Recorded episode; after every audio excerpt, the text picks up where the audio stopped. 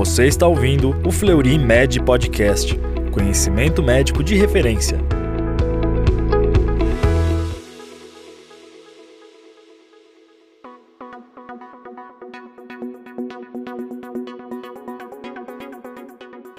Olá, seja bem-vindo a mais um Fleury Med Podcast, canal oficial do Fleury Medicina e Saúde. Aqui você encontra os temas mais discutidos e relevantes da medicina. Meu nome é Daniel Suslik Zilberstein, coordenador médico do Fleury Fertilidade, e hoje vamos conversar sobre o papel do embriologista no tratamento dos pacientes. Para debater este tema, convidamos a doutora Amanda Begatti Vitorino Monteiro, coordenadora da Embriologia do Fleury Fertilidade e PhD em Reprodução Humana pela Escola Paulista de Medicina Unifesp. Amanda, seja muito bem-vinda. Tudo bom? Tudo bem, Daniel. Obrigada pelo convite. Imagina, é um prazer nosso te ter aqui hoje. Mas eu te fiz uma breve apresentação, mas eu gostaria que você mesmo se apresentasse aqui para o nosso público. Perfeito. Bom, sou biomédica de formação, trabalho com reprodução humana há mais de 15 anos, sou especialista em embriologia e tenho mestrado e doutorado em reprodução humana com desenvolvimento embrionário. Maravilha. Amanda, eu já te conheço há alguns anos, eu não vou falar aqui quantos anos eu te conheço, né? Mas enfim, já há alguns aninhos. E eu sei que deve ter uma série de embriologistas escutando é, o nosso programa de hoje. Então, antes a gente começar realmente a falar sobre o papel do embriologista né, no tratamento dos nossos pacientes, eu gostaria que tu fizesse alguns comentários sobre qual o caminho que o embriologista precisa percorrer para se tornar um embriologista de sucesso como você, né? Então, e, e, falar um pouquinho também de quais as qual a profissão que pode se tornar um embriologista, porque não existe uma faculdade de embriologistas, né? Então, fala um pouquinho para nós quem que pode se tornar um embriologista e qual o melhor caminho que esse embriologista pode percorrer para realmente ganhar, ser um expert nesse manejo dos embriões e na conquista da gravidez. Essa é uma pergunta bem comum, né? Qual é o profissional que é o embriologista, né? Hoje realmente a gente não tem nenhuma faculdade de formação de embriologistas. O que a gente tem são profissionais da área da saúde, principalmente biólogos, biomédicos, temos também farmacêuticos, temos médicos veterinários que atuam na área de embriologia. Então, durante a faculdade, todas essas especialidades, elas têm um contato com a área, né, de embriologia. Durante a faculdade começa o período de estágio, onde a gente começa a aprender mais sobre o tema. E aí começam as especializações, né? Então, tem, existem cursos de especialização em reprodução assistida, em embriologia, os estágios, os treinamentos, cursos teóricos, cursos práticos, os mestrados mestrados, doutorados, as especializações no geral, onde você vai formando o embriologista para atuar na área de reprodução assistida. Maravilha. Aproveitando que a gente está falando um pouco né, da profissão, né, dessa área de atuação de um biomédico, de um veterinário, de um biólogo, que são profissionais que podem se tornar embriologistas, até médico pode se tornar embriologista. Até médico, né? sim. A gente tem alguns médicos conhecidos que iniciaram a reprodução humana fazendo tanto a parte clínica e cirúrgica junto aos pacientes, mas também sentando né, na bancada de laboratório e, e fazendo né, a fertilização in vitro, o, a ICSI, enfim, formando os embriões. Eu queria que tu um pouco do teu sentimento assim ou do teu pensamento é como que você enxerga a atividade do embriologista nos dias de hoje, né? E as mudanças que você percebeu nesses teus quase aí 20 anos, e falei, falei o tempo, nesses quase 20 anos já é, de lida diária em laboratório, Amanda. É, eu acho que hoje o profissional ele tem que estar tá muito mais é, conectado com as novas tecnologias e com a evolução de todo o processo, né? Então, nesses últimos anos aí, muita coisa mudou, né? Então, a gente teve mudança em protocolo, por exemplo, de congelamento de embrião, de óvulo. A gente teve surgimento de novos equipamentos com novas tecnologias, uso de inteligência artificial. Hoje, você precisa que o embriologista ele seja cada vez mais conectado ao avanço que está acontecendo. Então, sempre estar estudando, pesquisando, fazendo parte de grupos eh, de discussão dessas novas tecnologias que vêm surgindo, mas, claro, sem esquecer a base de tudo, né? Não adianta a gente saber tudo da tecnologia e não saber o porquê que aquilo tudo está acontecendo, né? Eu acho que hoje o grande desafio para o embriologista é esse, é conseguir conectar, né, a rotina que tem todos os dias, então que não é pequena, com todos os avanços que vem acontecendo, é estar tá conectado com tudo ao mesmo tempo, né? Então acho que hoje é o grande desafio para quem trabalha com embriologia em reprodução humana. É, a gente, os médicos percebem, né, como o laboratório ele ficou complexo no seu manejo. Sim. Né? Ele sempre foi, o laboratório de embriologia sempre foi algo muito, né, delicado na temperatura, na umidade, na própria poluição de partículas, né, do Sim. ar que pode interferir na qualidade, na formação dos embriões, mas hoje tem os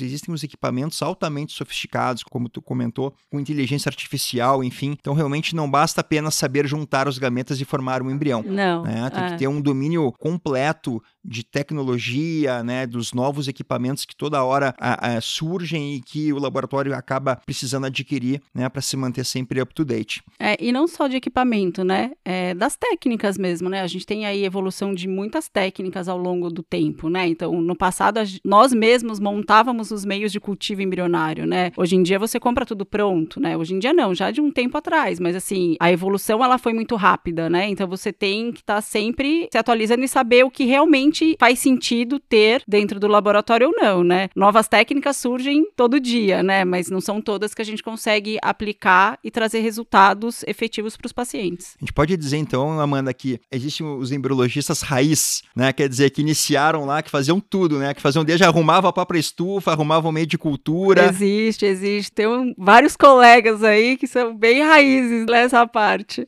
Bom, Amanda, voltando agora um pouco, né, saindo um pouquinho dessa área de atuação do embriologista, enfim, né, comentou aqui, né, de toda uma área de importância que o embriologista tem no seu preparo, né, na sua evolução como profissional. Mas vamos falar agora um pouquinho da atuação do embriologista junto ao médico e aí junto ao paciente. Né? Muitos médicos eles se queixam de uma falta de liberdade para conversar, para discutir os tratamentos com os próprios embriologistas. E eu queria saber de ti qual a importância desse contato, se é que existe alguma importância desse contato entre o embriologista e o médico, é, o médico infertileuta, e, e quais os benefícios, se é que existem benefícios dessa interação para o paciente. É, nesse ponto eu sou muito favorável, né? A reprodução ela é feita no detalhe, né? Não só o laboratório com os detalhes como você falou de controle de ar, temperatura, materiais, partículas suspensas e tudo mais, mas ela também é feita no detalhe entre a parte clínica e a parte laboratorial. Muitas vezes o que vocês enxergam clinicamente, a gente enxerga em nível celular, né? Então assim, o, o efeito que qualquer tipo de doença, enfim, qualquer tipo de problema que o casal esteja enfrentando a gente consegue enxergar nas células que nós estamos manipulando. Eu acho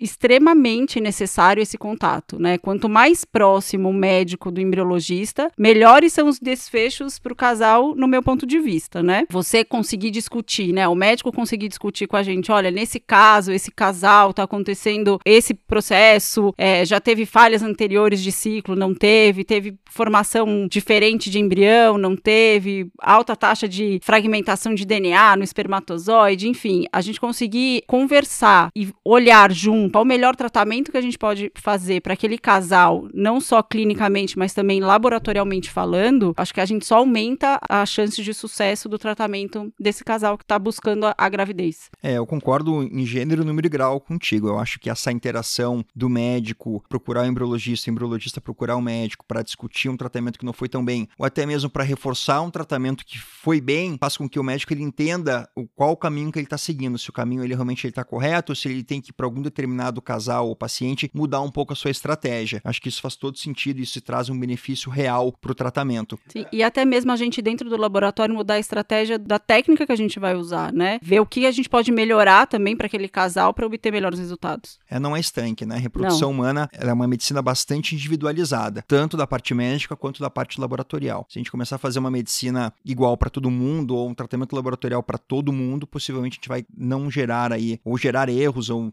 trazer prejuízos inadvertidos. Bom, sem dúvida, então essa interação do embriologista com o médico, eu acho que a gente concorda que é algo super importante, mas eu queria saber de ti, porque isso varia muito em relação às clínicas de reprodução humana. Você acha importante o embriologista falar com o paciente sobre a evolução do tratamento de acordo com a evolução dos embriões, ou seja, eh, o embriologista ele olha os embriões, ele dá uma nota, ele qualifica os embriões e aí ele conversa, ele liga para o casal, liga para a paciente e explica o tratamento como está sendo, como está evoluindo os seus embriões. Você acha que isso faz sentido? Isso traz algum benefício em relação do tratamento para esse paciente? Ou você acha que isso pode pode trazer algum ruído de comunicação do médico com o paciente o laboratório com o paciente. Enfim, queria saber um pouquinho mais de ti sobre essa situação. Polêmica essa pergunta, né? Polêmica, polêmica. Eu acho que as duas opções são válidas, né? Eu particularmente gosto de conversar com o paciente, né? Eu acho que a gente consegue dar uma visão um pouco mais técnica sobre o processo, então o que eu realmente estou avaliando dentro do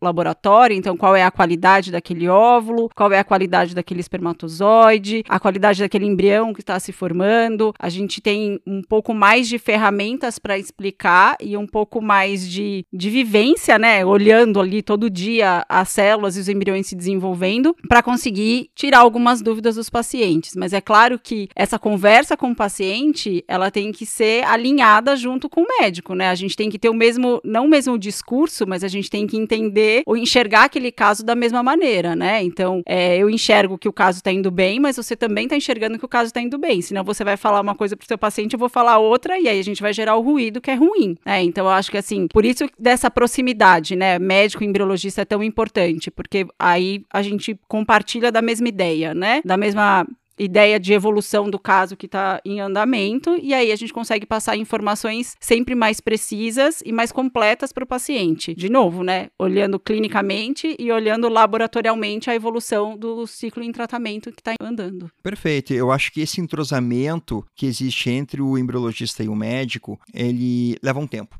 né? E leva um tempo, é, isso não é do dia para a noite, da noite para o dia. E eu acho que isso acontece com realmente o número de casos colocados pelo médico dentro do laboratório. Né? Chega um momento que depois de N casos colocados no laboratório, o embriologista ele percebe algumas características desse médico e ele consegue também trabalhar melhor, né, da forma que esse médico atua. Então, e, e, aí, enfim, as coisas elas começam a ficar mais redondas, né, entre o laboratório, entre o médico e, obviamente, quem sai ganhando é o seu paciente. Então, é, nesse caso, paciência, perseverança, né, acreditar no laboratório, acreditar no time de embriologistas que estão trabalhando, né, para o sucesso né? O sucesso do laboratório é o sucesso do médico e, obviamente, é o sucesso para que a gente mais deseja, que é o do paciente com o bebê em casa. Eu queria te fazer uma pergunta, uma curiosidade, na verdade, que muitos médicos acabam perguntando: quantos casos de fertilização in vitro um embriologista único consegue fazer num ano de fertilização in vitro?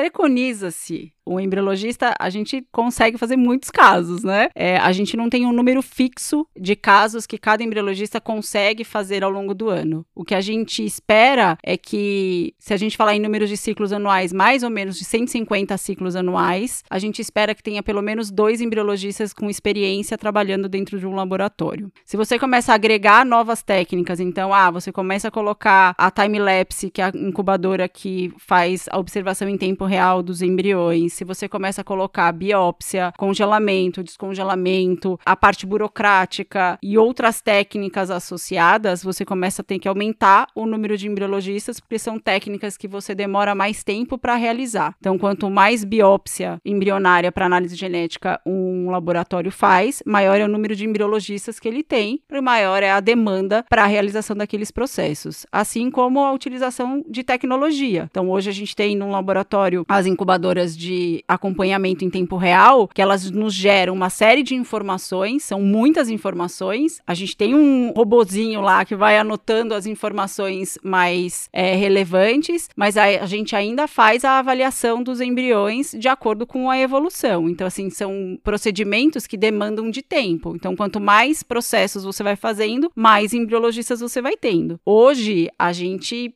faz muitos processos. Então, é muito difícil você encontrar laboratórios completos que ofereçam todas as tecnologias com um número muito pequeno de embriologistas.